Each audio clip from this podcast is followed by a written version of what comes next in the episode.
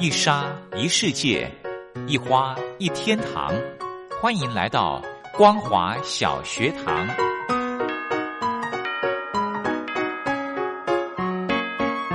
让我们一起学习，一起分享。光华小学堂。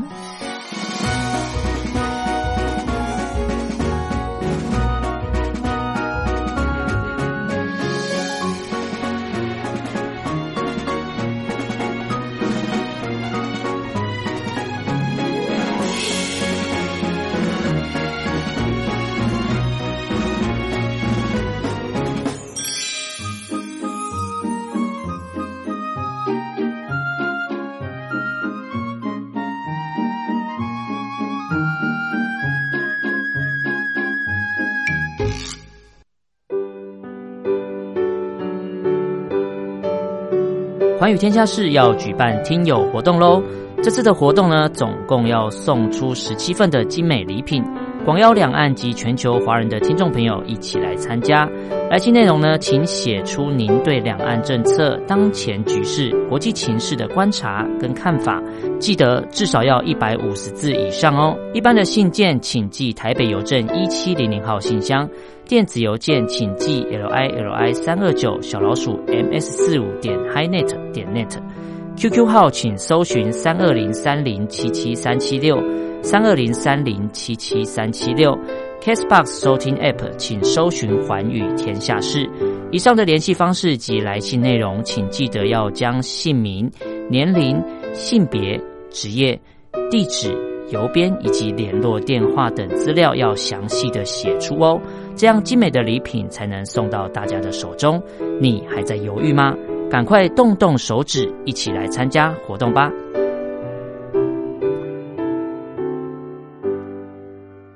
！Hello，听众朋友，大家好，欢迎收听光华小学堂，我是黄轩。今天是礼拜五的时间，邀请到雷洛哥到节目中来，继续呢来跟大家谈一谈他观察到的一些社会现象。雷洛哥好。黄轩好，各位听众朋友，大家好。嗯，我们昨天呢跟大家分享了一本书哦，就是有关这个刷卡赚钱的书，对不对？对。那其实呢，呃，昨天呢非常感谢雷洛哥哦，他呃另外找个时间再邀请这本书的作者哦来谈这个刷卡的赚钱秘籍。好，那我今天呢想跟雷洛哥谈，这就是呃大家对于这个理财的一个观念的一个看法。像五月份、六月份，就是在台湾是报税的季节嘛，对不对？那很多呢，呃，不管是收入高低，都希望呢可以缴少缴一点钱给国家。对，是，对，不过，当然我我也不例外。所以啊，想今天呢，透过节目来请雷洛哥跟听众朋友分享一下，他是怎么样。逃税，没有开玩笑节税啊，节税是是，或者是说平常生活当中怎么样理财或省钱？对，我觉得这个好重要哦。而且呢，现在这个疫情的关系哈，大家都不出门，嗯，然后也不消费，那我们政府呢就一直鼓励大家哦，到哪个景点去玩呐，鼓励大家消费啊，发这个什么酷碰券呐、消费券呐，对不对？要鼓励大家走出来嘛，对不对？可是呢。因为疫情的关系，真的是不敢，所以钱呢，诶，好像感觉存款里面啊，这个账户里面的钱好像慢慢的多了。那这个时候呢，要好好的去理财嘛，对不对？你不理财，财不理你，财不理你。嗯嗯，这句话我很有感觉啊。哎，我不晓得黄轩，你小的时候的理财观念是谁给你养成的，或者是说你曾经印象当中什么样的一件事情，你是怎么样存钱的？哦，我最喜欢的存钱的方式是什么？你知道吗？什么？养猪哦，养猪宝宝、猪公投，把钱投进去，对，积少成多，对，因为这样看得到呀，对不对？而且呢，呃，而且很方便。比方说，你可以从小小猪开始养，嗯养满了之后呢，就有那种成就感，嗯哼，然后再杀掉。所以我的理财的观念哦，到现在我一定要有看到实质的，嗯哼。然后要有感觉的，我才会去做理财。是对。如果你说，嗯，比方说像买股票，嗯，买基金，嗯，这个很流行嘛，是对不对？还是买黄金？对，黄金。这三个呢，我只对黄金比较了解。啊，真的吗？对，OK，嗯，所以其他的再来为什么不了解呢？就是我要花时间去懂它到底是什么东西，嗯哼，然后再我又很很懒懒得去动脑。嗯哼，可是现在这个时候呢，逼得我一定要一定要好好去理财。是，还有一件事情，我觉得好厉害哦，这个复利不晓得大家懂不懂？我觉得复利它就是。可以，雷洛跟你讲一下好不好？复利是什么？好，今天我如果给黄轩十块钱，嗯你把这个钱摆在银行里面，嗯或邮局里面，台湾有一个地方叫邮局。对，如果摆银行里面，他给你一一年给你一块利息的话，那隔一年是不是就有十一块？对，然后第二年我的本金就有十一块。对，然后第二年呢，它不是从十块继续算利息，它是从十一块开始算利息。哦，对，那还有一些银行或呃的它的做法就是，OK，我虽然一年是十呃十呃十二个月好了，嗯是一块钱的利息嘛，嗯那你把这一块钱除以十二个月，嗯，是不是每一个月就是零点九块还是零点八块多？所以他可能每个月都给你利息。嗯你今年今天存十块进去，下个月呢就是十点九块，嗯。哎，不对，十点 十点一块。嗯。好，十点一块或十点零九块，嗯。然后第二个月呢，就是从十点零九块开始往上再算利息，嗯，它不是从十块开始算，哦。所以是不断的累积增加之后，又站在原有的基础上继续再计息。哦，对，这就是复利吗？对对对对对，哦吼，诶，我之前听朋友讲说，复利就是给你的利利息。然后也算入本金，再继续本，继续再转。哦，钱滚钱的意思。对，好哦，但是我想，呃，回到黄轩刚开始的问题，就是或还有回到我的问题，就是大部分人开始有这种所谓的理财的观念，应该都是从小的时候，有些长辈可能会给小朋友一些糖果。嗯曾经我们小学学过一个课程，叫做十颗糖。嗯三个兄弟姐妹来分，嗯然后要怎么样分才够平均？嗯小朋友一定会有那一种斤斤计较的打算，就是嗯哦，你怎么比我多一颗？嗯十颗糖除以三的话，怎么除都除不尽，一定会多一颗嘛，对不对？那怎么样来做？然后小朋友就会有这种数字的概念，嗯可能用钱对他来说，因为很多的东西爸爸妈妈都会买给你，所以你对于钱，小朋友对于钱刚开始是没有概念的。嗯如果对于零食，我给你十颗糖果，嗯你一天只能吃一颗，越来越少的时候，他就会开始担忧。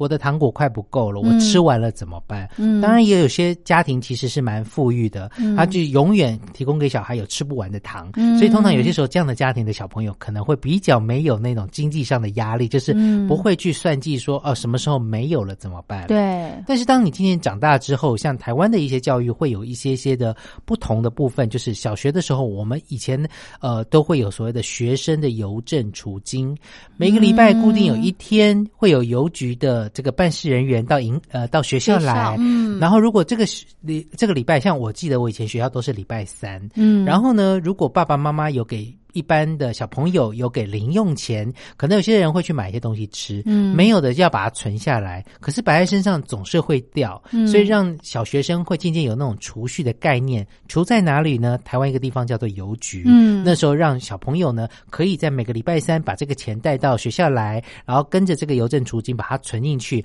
就会有个本子，里面告诉你现在有多少钱，嗯然后每一年固定都会有多少的利息进去。嗯所以呢，渐渐的养成大家会有这一种储蓄的概念。是，但是储蓄跟理财又不一样了，对。因为我们储蓄的话就是钱只进不不，出嗯但是当学生渐渐长大之后，总是会有一些日常生活当中的所谓的奢侈品的消费，嗯。例如你今天喜欢谁的专辑，你要去买 CD，嗯。或者你喜欢一件漂亮的衣服，你想要去买或一双球鞋，嗯。所以就要开始哎花这个钱了，嗯。让大家知道说这个钱是有什么样的作用，否则对你来说。对小朋友来说，钱只是一个数字。嗯好，就像说现代人其实对他们来说，钱真的就是一个数字，因为不会摸到实体的钱了。对大部分都是在手机的 App 上面转过来转过去，哦，哪里信用卡刷了多少钱转过去，银联卡用了多少钱直接扣除等等的。嗯所以说，如何将这个所谓的钱是所谓的数字上的一个概念，转换成你密。平常日常生活当中你会用到有进有出的一个概念，如何能够在这个所谓的理财这件事情很重要。嗯，那在昨天的节目当中，我们听到了，因为像台湾呢，就是蛮流行这几年蛮流行塑胶货币，所谓的塑胶货币就是信用卡。嗯，那你知道黄轩，你知道信用卡的由来是什么吗？不晓得。因为呢，其实这个由来大部分都知道，呃，信用卡的由来都是在西方啊。其实，在一九一五年的时候，源自于美国。那最早发行信用卡的机构并不是银行，它是几家的百货商店哦。因为呢，呃，百货商店、餐饮业、还有娱乐业、还有汽油公司，有一天呢，有一个美国的商人呢，他在一家纽约的一个饭店招待客人用餐，嗯，但是餐后他发现，哎，忘记把钱包摆在身边了，对，因此呢。觉得非常的难堪，他就叫妻子呢带着现金来饭店结账。嗯，然后呢，后来呢，他就产生了这样的一个信用卡的想法，就是这几家商店呢，我可以赊账，但是赊账的一个凭据就是我必须拥有一张卡片是认证的。这些公司呢，就是这些商店，我在这边消费，我只要提供了这张卡片，然后刷了证明是我。消费了以后呢，就会有一家公司先帮我把这些钱付了。嗯，集结了 A B C D E F G 这么多家的店面，我消费之后一个月再来跟我结算。嗯，所以说这个呃帮我结算的这个公司，它就是信用卡公司。嗯，它等于先帮我代付了这些零零散散的钱。嗯，一个月化整为零，呃化零为整之后，一个月之后再来跟我收钱。嗯，这就是现在信用卡的一个由来。嗯，所以说当这样的一个。产生之后，大家就觉得哦，信用卡这件事情就是要讲求信用。对，对你消费了，结果你不去缴钱的话，你就信用不良。对对，当然了，现在有很多包含了像这个我们大陆地区的朋友，大部分会用的就是银联卡的部分。这个呢，就是所谓的里面有多少钱花多少钱。哦，西方有一些信用卡的公司，早期他们用的所谓的黑卡，就是你里面有二呃两百万、两千万。的话，你就刷，他直接从里面扣现金，就是比较早期的所谓的银联卡的由来。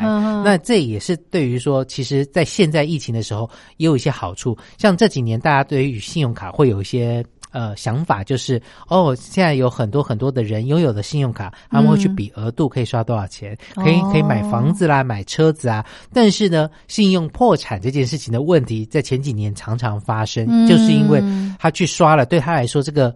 钱只是一个数字，嗯，只是个信用卡账单的上面的数字，他没有去节制。因为当你身上有一百块，你拿不出一百零一块，你这东西一百零一块付不出的时候，你就不会买了。对对对。但是有信用卡的话，有信用卡对你来说只是个数字而已。对。然后你又不知道你到时候有没有办法留这么多钱去缴这笔费用。没错。对，所以后来才会有像是银联卡啦，或等等的一些，就是有多少。花多少的一个概念出现，让大家开始有一些节制，因为毕竟你用了所谓的塑胶货币，当你又没有那个数字的概念或记账的概念的时候，你很容易就是往往会超过你自己的额度了。就是在说我呀，你会这样子吗？年轻的时候会哦，洛哥，你知道吗？我没有信用卡。嗯哼。这年头没有信用卡很奇怪，对不对？对呀，真的哈。对呀。可是我我只能这样子才能够让我自己不要乱花钱。嗯哼。因为我年轻的时候就是这样子。嗯。就是就像你刚刚你讲的，这个信用卡那个刷呢，只是一个数字而已。然后我又。懒舍不得去把钱缴出去，讲好听点是舍不得，讲难听点是懒得去，对，懒得去缴钱，对，所以他那个利息就一直转，然后利息我觉得哎还好啊，几百块也不多，嗯，然后就就让他寻寻寻寻寻，哇，寻到后面不得了了，是啊，然后一口真的一定只能忍痛把钱全部缴完，嗯。然后从此以后，我就不要，我就不办信用卡了。OK，可是现在当你渐渐长大之后，人的这个理财观念会有不一样。对，因为毕竟刚刚从小学的时候，我们讲到说，钱是只进不出。我们领红包过年的时候，钱就把它存进去了，但是很少会花，大部分花都觉得花爸爸妈妈的，反正他们都会出嘛。对，这个钱我的就是我的。嗯，但是渐渐长大之后，你会发现说，哦，赚钱很辛苦。对，那你当然。对，对于你来说，赚钱这件事情很重要之外，如何去花钱也很重要。嗯，因为适当的花钱可以让你刺激就是疗愈你自己可能赚钱的辛苦之外，你还可以让自己知道说这个钱的价值在哪里。我未来的生活会更有动力，有个目标。像我想买一个自己很想要的模型，或者是鞋子，或者是衣服的时候，我要更有动力的去赚钱，因为我有个目标。对，对不对？嗯，像我就是那种及时行乐的人，是 我只要我想买什么我就去买，所以这个习惯呃要做个调整了哦。好，聊到这边，我们先休息一下。如果没遇见你，是否不用遗忘？如果看不见泪滴，是否不会伤心？春去了，夏绿叶深，我们也都不同了。时间的轮不停转动，连眼泪也带走。如果再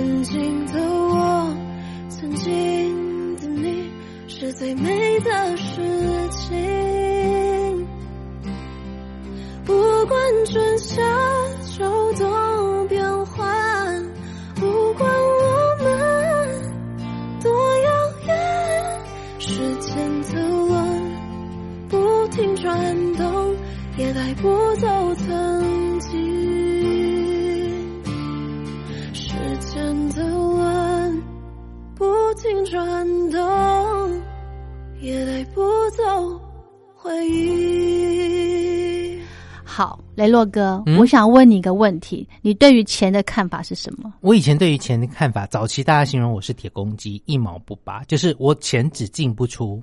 但是后来当我发现真的假的钱有一些功用的时候，嗯我就开始知道说，哦，我怎么样用钱来赚钱。钱来赚钱，好难想象。刚开始早期的台湾的银行的利率很高的时候，举个例，一年如果你存一百万，在我小的时候啦，嗯，一年如果你存一百万的台币，你隔一年可以拿到的利息大概是七万块。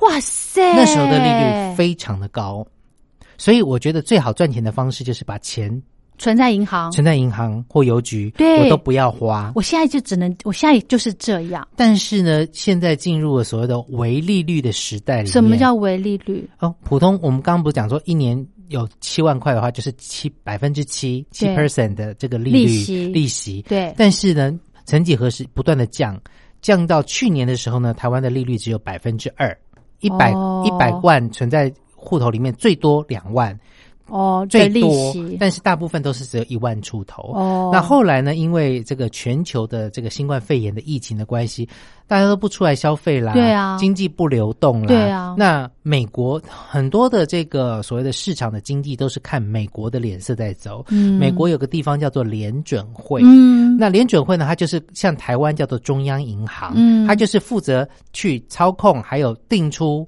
每一家银行最低要给大家的利息是多少。哦，所以他就把美国把他的利息降低。通常如果呃今天黄轩存在银行里面一百万，嗯我把利息降低之后，你发现股票或其他地方它的利率比较高，可以赚的话，你会怎么样？就转那边啦，对转过去了，所以当联准会这个机构把利息降低的时候，它其实是刺激市场消费，或者是刺激大家。把钱不要存在银行，把它提出来投到别的地方去做投资，它是活络市场的一种方式。嗯所以说，当世界各国看到了美国的联准会这么做的时候，势必一定会把自己国家的利息，呃，通常呢，各国的一个中央银行一定会把自己的利率也调低。嗯为什么呢？因为第一个这样的状况就是。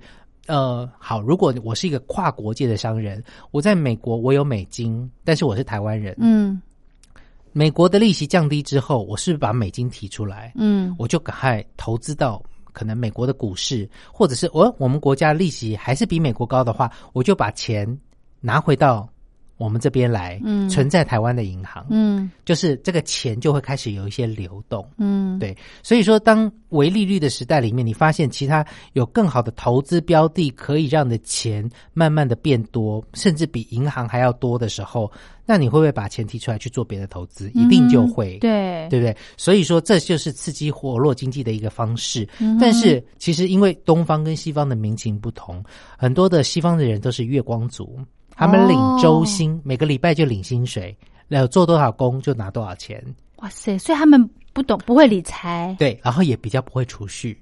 哦，真的哦，对对对，没有那么多的储蓄的观念，哦而且他们的账单一直来的时候，他们就是不断的付钱出去。哦，对，所以说当这样子的话，呃，像近年来你会发现有很多的美国的像呃。世界的经济其实有些时候是互相联动性的。嗯刚刚讲到说，美国降息之后，世界各国也开始纷纷的降息，嗯然后也想说，哎，这样刺激经济，我们也也来刺激自己的经济吧，把利息降低，看大家的存在银行的钱可不可以流出来去做其他的投资。哦像这几年有些人就会投资在房子啦，对，或者是投资在股票啊等等的。嗯但是呢，也有些时候，像前一阵子我们就知道说，这股票有些时候它的这个全世界崩盘，包含了石油都跌得非常非常低。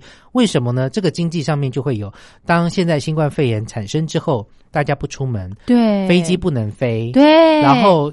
生产的东西卖不出去，石化燃料这些，我们不开车不出去，是不是就用不到石油？对，可是这些国家并没有增呃没有减产，嗯所以它量多了就堆在那边，石油多了，曾经还有一度就是石油的净值就是负值。通常我买跟你跟黄轩买油的话，我是要给你钱，对，但是你现在黄轩。呃，你的石油过多了，对结果仓库都堆满了，就所有地方都不能，你还拜托你要贴钱给我说，拜托你把油给运走，哦你才会有多的地方，是就是有这样的一个状况在。哦好难想象哦。，对，所以这是影响到全球的一个经济的。嗯那刚刚讲到说如何能够赚钱大家，有不同的一些标的，可能有些人就会想象说，哦，去投资一些东西。嗯可是像现在的话，有些时候真的是全球的金融的一个呃这个风暴的状况之下，嗯就变成大家的经济不活络，所以才会有刚刚讲到的说，哎，有一些什么消费券啦、coupon 啦，嗯希望大家能够有一些消费。当然了，嗯失业率提升的同时，有一些人势必是没有薪水的。对，甚至是说暂时休业。嗯当这些没有薪水的时候，一定就是不想消费，因为没有收没入。钱啊我们怎么敢支出？刚刚讲到说，从小到大，从只有收钱到现在，我们必须要付出一些钱的时候，嗯那种心态上的感觉、惊恐度是不一样的。嗯当你没有收入的时候，你就量入为出，不想要多花钱。没错，但是现在有些生活当中的一些必需品，你还是得用，像生活的油啊、水啊、啊电啊这些东西。嗯那如何能够把一块钱当两块钱用，这就变得很重要了。嗯所以在昨天的这个书当中，像台湾现在蛮流行用塑胶货币、信用卡啦，或者是所谓的多元的支付的方式，所谓的数位支付的方式。第一个就是避免接触到钱，对病菌比较不会传染传染。嗯，再来就是呃，另外一个就是哦，我如何把一块钱当两块钱花？嗯台湾的一些塑胶货币的付款方式，有些时候就是你付拿这个来付什么什么费用的话，嗯我回馈你一块钱，嗯你付一百块，你只要缴九十九块。嗯，我回馈你一块钱，对就你就可以少付钱。对这量入为出，也是让自己能够越来越这个精简的一些方式。嗯所以大家就会开始去思考，怎么样把钱做最好的运用跟消费。所以这也是嗯，不管是大大人或小朋友都要学习的一个课题。真的，我觉得像我们刚刚在录音之前哦，跟雷路哥请教到很多有关理财方面的一些观念。对哦，我真的觉得理财的观念要从小就要慢慢的建立了。嗯，等到年纪越来越大呢，你要去理解那个逻辑呀、那个那个来龙去脉，你真的要花时间哦。然后，而且你的想法已经根深蒂固在那里，你要接受新的资讯呢不容易，要花点时间。对对，所以呢，呃，现在大家的这个不管是没有固定的工作，要把自己的钱要做好好的支配、运用，对真的很重要。是，像黄轩就有想到说，哎，有小孩子是不是要有保险这件事情？对保险不仅仅只是为了小的朋友，为了我们下一代，也是为了自己。现在有很多不同的一些保险产品，包含了像年金型的保险，它就是、嗯哦，固定你现在有赚钱的能力的时候，你每个月或每一年可以缴多少钱？嗯当你几岁退休之后，你每一年可以领多少钱？嗯让你有固定的收入来源，其实会让自己比较安心。真的，而且呢，不管是在你几岁前开始学理财，嗯，都 OK，没错，对不对哈？嗯只要你呃愿意去理财，财就会来理你。是好，来，希望呢，听众朋友，如果您有这个理财方面的一些诶好的方式，或者是有一些呃建议的话呢，也非常欢迎您写信过来跟我们分享哦。好，今天非常谢谢雷洛哥，我们下礼拜聊。谢谢。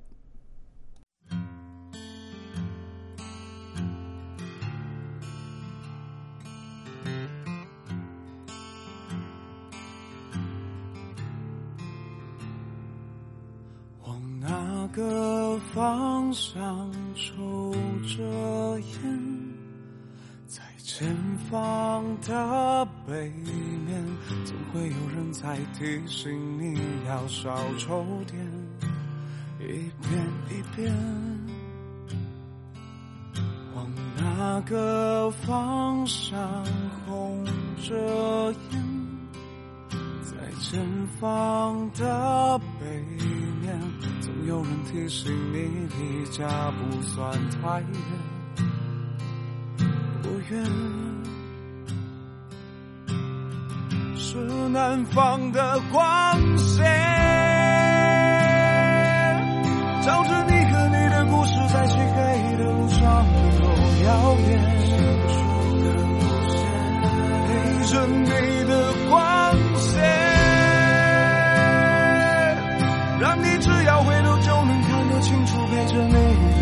长脸。